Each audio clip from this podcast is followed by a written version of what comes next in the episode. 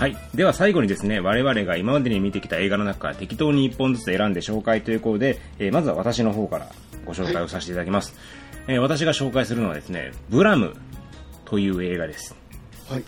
これはですね、まあ元は原作漫画なんですけども、私がですね、あの、まあ好きな漫画ベスト10には入るんじゃないかと思うぐらい、まあ大好きな映画なんですね。あ、ごめんなさい、漫画なんですね。で、これは二平勉っていう漫画家の方がおられて、この人は最近ですね、シドリアの騎士という漫画がヒットしてます。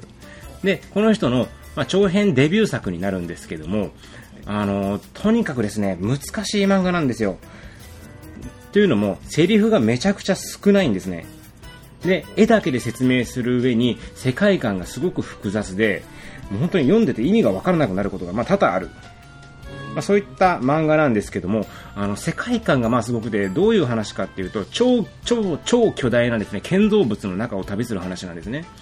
で、その建造物っていうのはもう無限と思えるぐらい広いんですよ。もう何千キロ、何万キロ、何億キロと、もうとにかく先が見えない超巨大な、まあ、建物なんですけども、その中で主人公はキリーという人物なんですが、彼はネット端末遺伝子というものを、探しているんですね。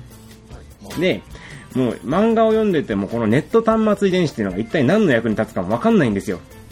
何回か何回か読んでいくうちに、このネット端末遺伝子を持つことで、まあ、世界のそのデータとかのやり取りが、まあ、可能になったりとか、まあ、要するにまあこの世界でおそらく過ごしやすくなるためのものなんだろうっていうことはまあ分かってくるんですけども、まあ、それをまあ阻止するセーフガードという定義が出てきたりとかするんですが、まあ、その世界観っていうのはあのベクシンスキーっていう画家がいるんですけどもその人の絵にそっくりなんですね。あの、とにかく暗い雰囲気を持ちながら、何でしょう、廃墟好きな人は多分好きかもしれないですね。あの、なもうなんで、なんでこんな建物が作られたのかとか、あと延々に続く空洞のそんな空洞とか、あとな、なんか規則的には並んでるけども、一体何の意味があるかよくわからない建造物だとか、まあ、とにかくそういう世界観で漫画が構成されてるんで、読んでて、そういうのが好きな人にとってはものすごく魅力のある作品なんですね。だから、まあ、要するに、まあ、一つの、言ってしまえば雰囲気を楽しむ漫画でもあるわけなんですよ。で、今回それがですね、ネットフリックスによって映画化されました。で、日本のネットフリックスがオリジナル映画を作るというのは、これが初めてなんですね。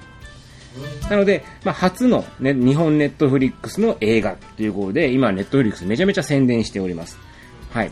で、このブラムというのはですね、まあ、アニメ化されることによって、ある程度分かりやすくなりました。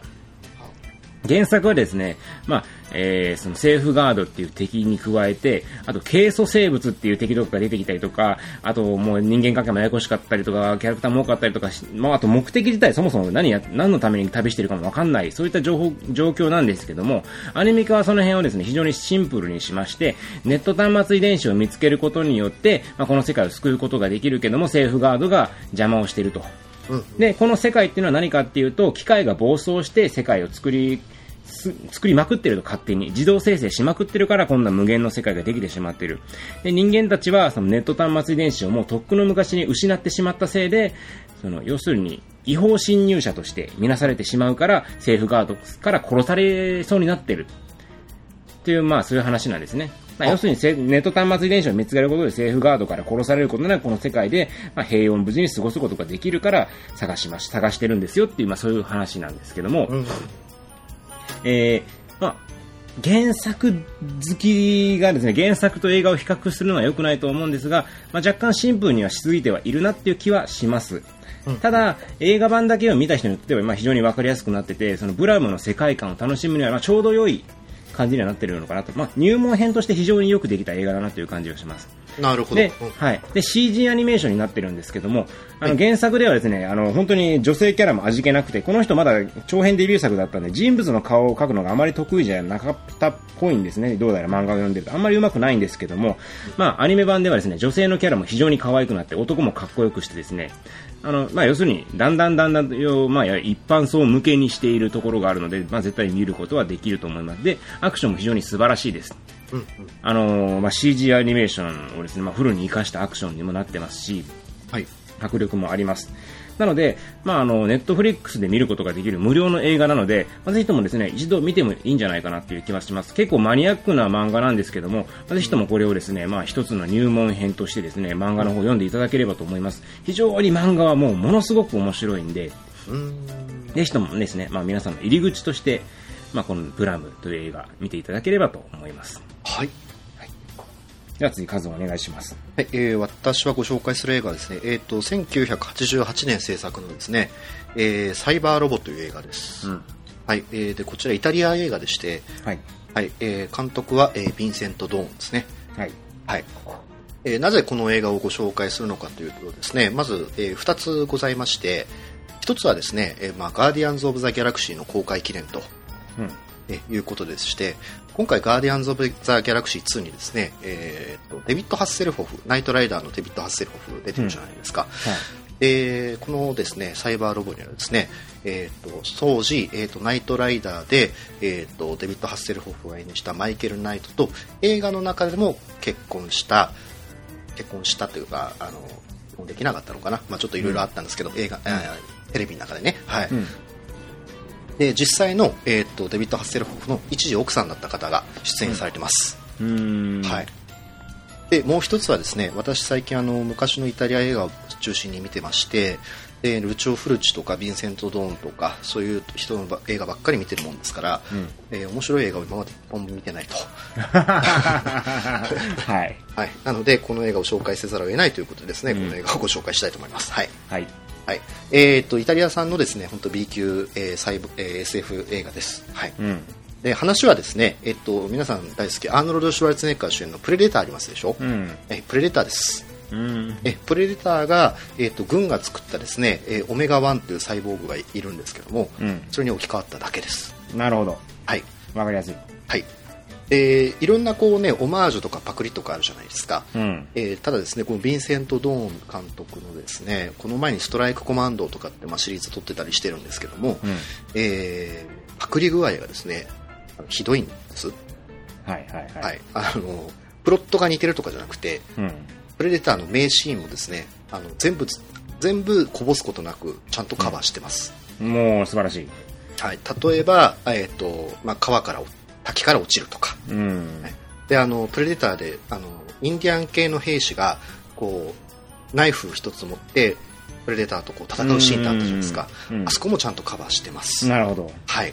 で、死体を、えっ、と、見つける、あのシーンがあるじゃないですか。うん。あそこもカバーしてます。なるほど。はい潔いですね。潔いです。はい。で一応あのプレデターでこうねその地元のカルテルというかなんかコロンビアの人と戦うなんか銃撃戦のシーンがあるじゃないですかうん。だいぶ予算は縮小してるんですけどあれもしっかり入ってます、なるほど。はい、素晴らしい。はい、尺はですねプレデターより全然短い86分ぐらいなんですけどもうん。で同じプロットをですね全部コピーしてるんですけどもうん。なぜかですね間延びしてるんですね 短いはずなのに。短いはずコピーしてるはずなのに。はずなのにあのコピーってこれ悪口じゃないですよ見ていただければ分かると思うんですけど本当にコピーしてますから、うん。はい。あのー ぜひ。おいおいおい。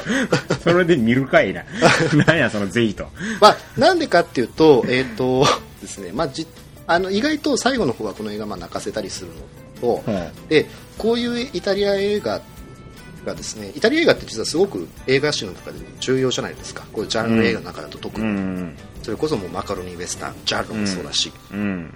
でまあねそのゾンビが出てきた時はもう、えーサンゲリアとかね、うん。ああいったゾンビものホラーも作ったし。うん。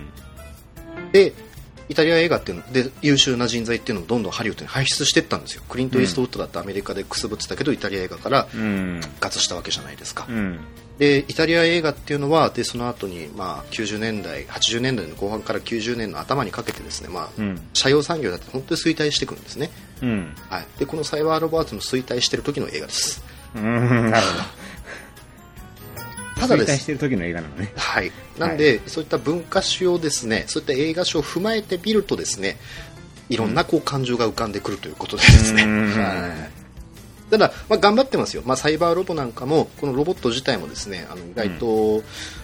まあ、頑張っててちゃんとこうなんだろうなプロテクターみたいなのつけてるしうん。あのレーザー光線発射する銃も持ってるしうん。頭だけちょっとあのね、あのバイクのヘルメットを黒く塗っただけなんですけど、うん。はい、それも込みで可愛いと でこのサイバーこのオメガ1はすごく喋りが可愛いんですよはあのめっちゃピポパポピポパポすごい言うんですよ めっちゃ人殺してるのにあ。は R2D2 ぐらい可愛いんで、あ。ははい、そういったですねこう珍妙さっていうのもですねあの今となっては味わい深いですからあ。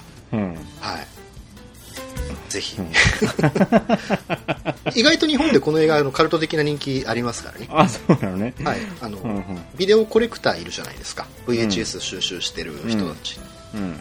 の間では非常に有名です。うーん、なるほど。はい。多分みんな聞けば、あ、知ってるってなると思います。いい映画を紹介してくれるねと。はい。意外とツイッターなんかでサイバーロボで検索すると、意外と好きみたいなの結構あるんで、うーんやっぱ映画としてどっかこう愛らしい、なるほどね。ところは愛らしい。はいはい。愛らしいところはある。はいはいはい。はい。ぜひ。あの、本当愛らしい映画ですよ。うんてか、それ見れるの？見えま一応、あのー VHS 地方の VHS レンタルショップなんかではまだね多分レンタルしてるしビデオでもただあの海外でもこれなんかよくわかんないんですけどうん。DVD になってなくてうん調べたの、で Amazon でなんか売ってたみたいなんですけどそれあの、ん。ビデオのやつを勝手にブートでコピーしたやつをなんか Amazon です。適当な映画やな。そう。でそれでなんか日本の出たビデオが唯一完全版だったのかななんかみたいですごいあの海外では日本のビデオはやべえみたいになってる。んですすごいね、確かに。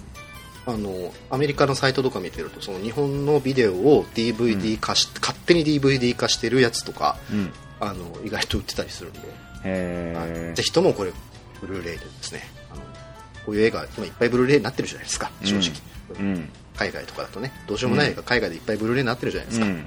その流れにぜひ乗っていただければなと思います、なるほど。はい期、待の一本ですね、じゃそうですねあの、はいうんあのーこういう映画を好きな人が一定数いるっていう確認のツールとしてですねぜひ見ていただければとあ。はいなるほどですね。わかりました。はい。はい。というわけで、えー、53回お送りしてきましたけども、はい。まあ、今回はですね、まあ、ちょっと最近あの批判的な映画の紹介が多いというご意見も頂戴ししたので、まあ本当におすすめの映画をバンバンとご紹介させていただいたわけですけどもいかがだったでしょうかね？はい。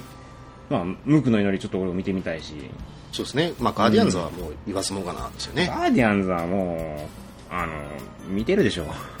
多分このポッドキャスト聞いてる方はもう見てると思う、うん、あのね、ちょっと私ね、最近あの、ちょっと矛盾を感じてきてて、このポッドキャストもともとはね、その、やっぱり映画っていうのはなかなかその、面白い映画を見る機会がなかったりすると。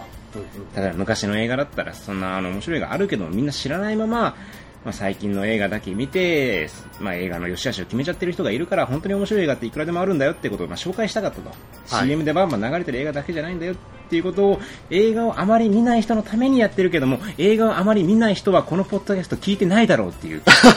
そうですね、映画を本当に好きな人しか映画のポッドキャストは聞かないんだっていうね。ええええあのそういう矛盾をね最近あの感じ始めてるって最近じゃないかな結構前から感じててですね、ええええ どうしたものかと。まあ、でも、あのー初心者だなんだじゃないですけどでもこのポッドキャストでこう「スター・ウォーズ」見てくださいましたっていう方もいらっしゃったじゃないうん、まあ確かにね。うん。だから矛盾の中でも、あのー生きてる部分はあるかな。生きてる部分はあるんじゃないかなと。じゃあもしかしたらこれ聞いててまだガーディアンズ・オブ・ギャラクシーリミックス見てない人はいると。かもしれない。とですね。うんはい。うんうん。もういたらすぐ見に行かないといけないけどね。ガーディアンズはそうですね。はい、いうん。明日行かないといけない。やもうそれぐらいの勢いでいいと思います、今日行かないといけないかもしれない。やってるのやってないでしょ、まあ、とにかくね、本当に、まあ、見てほしい映画を今回ご紹介したので、ぜひとも皆さん、特にあの、無垢の犬はちょっと見るの、ちょっとややこしいかもしれないですけど、ぜひとも見てほしいですね。はい。はい。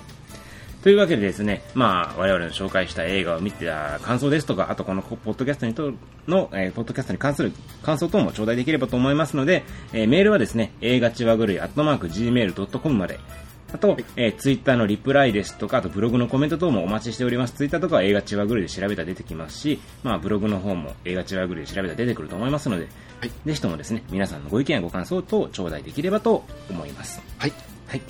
えーというわけで、えー今回も長々とありがとうございました。しゅんでした。はずでしたさようなら。さよなら